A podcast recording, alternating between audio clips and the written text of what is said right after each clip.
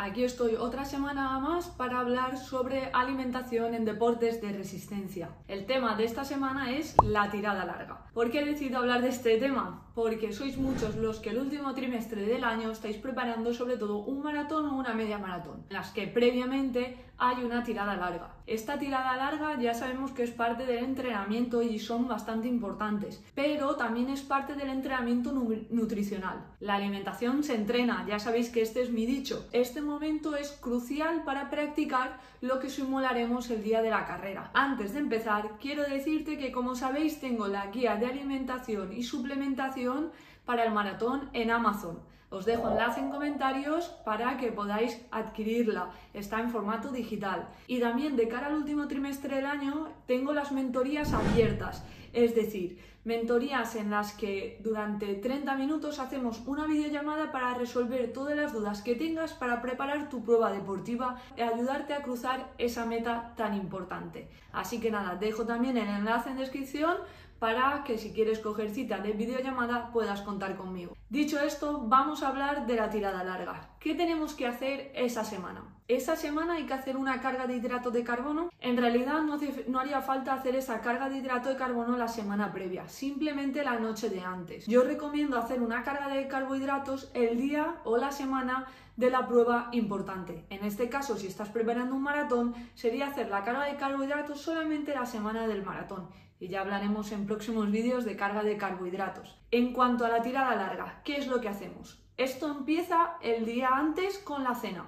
Esta cena debe de cumplir una serie de requisitos. Contener hidrato de carbono, una cantidad de proteína moderada, esa proteína de fácil digestión, también aportar hidratación y reducir la ingesta de fibra y de grasa. Esto es una parte crucial y podremos simular lo que vayamos a hacer el día de carrera. Si eres una persona que tolera mejor la pasta o el arroz, optaremos por estas opciones, pero puedes hacerla también con patata, pan o incluso con masa de pizza. Mi consejo es que hagáis la preparación en casa, que no vayáis a restaurantes, etcétera, para evitar posibles problemas o indigestiones. ¿Qué ocurre con el desayuno? Es algo bastante complejo y muy individual. No es necesario de realizar ese desayuno. ¿Por qué? Porque la carga de hidrato de carbono la hemos hecho la cena de antes. Es decir, tú para empezar esa tirada larga debes de tener las reservas llenas de glucógeno y simplemente con la cena del día anterior ya has hecho esa carga de glucógeno. Por lo tanto, no será primordial hacer ese desayuno lleno de hidrato de carbono pero yo sé que a muchos deportistas nos gusta desayunar el día de entrenamiento. Por ejemplo, a mí me gusta hacerlo. Por lo tanto, sí que recomiendo que ese desayuno cumpla con una serie de características, que contenga también algo de hidrato de carbono, que aporte hidratación y algo de proteína de manera moderada. En función del tiempo que te quede hasta llegar a empezar esa tirada larga, estipulamos que debemos de consumir hidratos de carbono más complejos o más simples. Es decir, si por ejemplo te quedan cuatro horas para hacer esa tirada larga, pongamos que la vas a hacer por la tarde, elegiríamos hidrato de carbono complejo, como es el caso de pasta o arroz con algo de proteína, atún o pollo.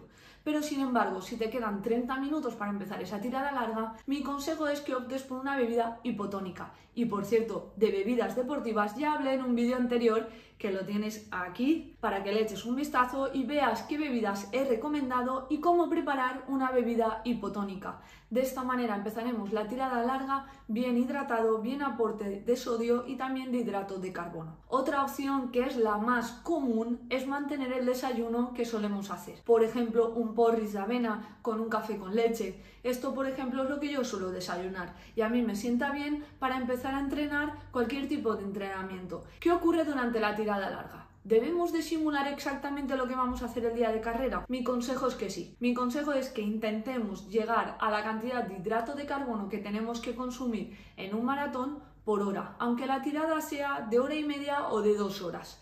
¿Por qué? Porque de esta manera vamos a entrenar ese intestino. Es muy importante esta parte. Nuestro intestino tiene que entrenar su capacidad de asimilar hidrato de carbono, sodio y el agua en unas concentraciones concretas.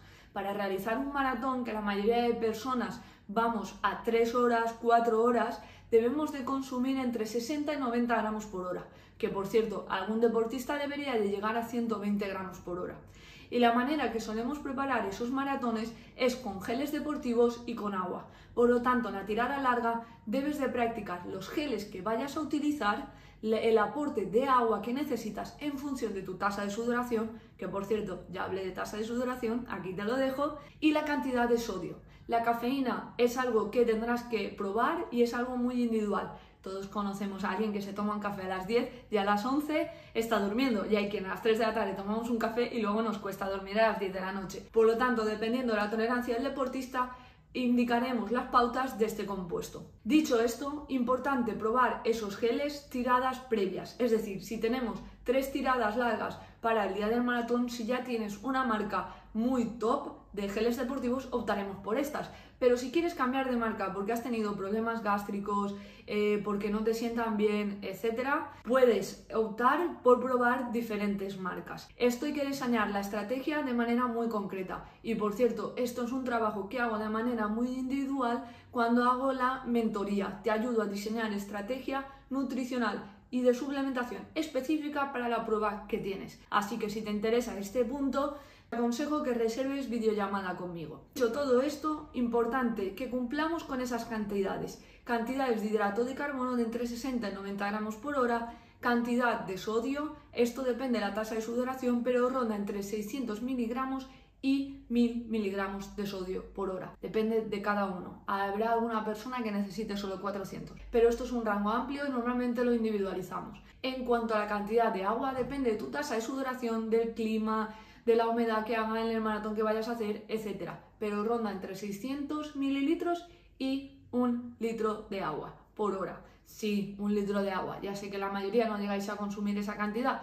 Es muy difícil reponer la ingesta de líquido a la misma velocidad que nos estamos deshidratando. Pero es muy importante este aspecto porque una de las razones de las que aparece el muro suele ser por deshidratación. Otra de ellas es por bajo aporte de hidrato de carbono, es decir, porque se te han agotado las reservas de glucógeno. Así que es primordial entrenar esta parte y entrenar nuestro intestino en la tirada larga. ¿Qué ocurre después? ¿Qué debemos de hacer? Debemos de recuperar de manera eficiente. Ya lo sé, muchos estáis pensando que después de una tirada os merecéis una buena comida, una cervecita, etc. Pero es clave esta recuperación. Si tienes 12 horas hasta el siguiente entrenamiento, es decir, menos de 12 horas, debemos de optar por una bebida hipertónica, es decir, una bebida con contenido de hidrato de carbono elevado y algo de proteína. De esto también he hablado en vídeos anteriores, en el último vídeo de bebidas hipertónicas puedes ver cómo prepararla. Sin embargo, si te quedan más de 24 horas para el siguiente entrenamiento, debemos de volver al plan nutricional que tienes pautado en función de tu objetivo, los entrenamientos que vayas a hacer, el tipo de trabajo, etc. Y esto es parte de mi trabajo y es parte de lo que suelo realizar en consulta, es decir, de manera individualizada trabajo con cada deportista en función de muchos aspectos y le pauto cada una de las ingestas para mantener su rendimiento, evitar la fatiga, evitar molestias gástricas y sobre todo evitar que su salud se vea afectada por esos volúmenes de entrenamiento. Y todo lo clave sobre la tirada larga. Os espero próximamente en próximos vídeos y cualquier duda sobre la tirada larga comenta y nos vemos y contesto. Un abrazo a todos.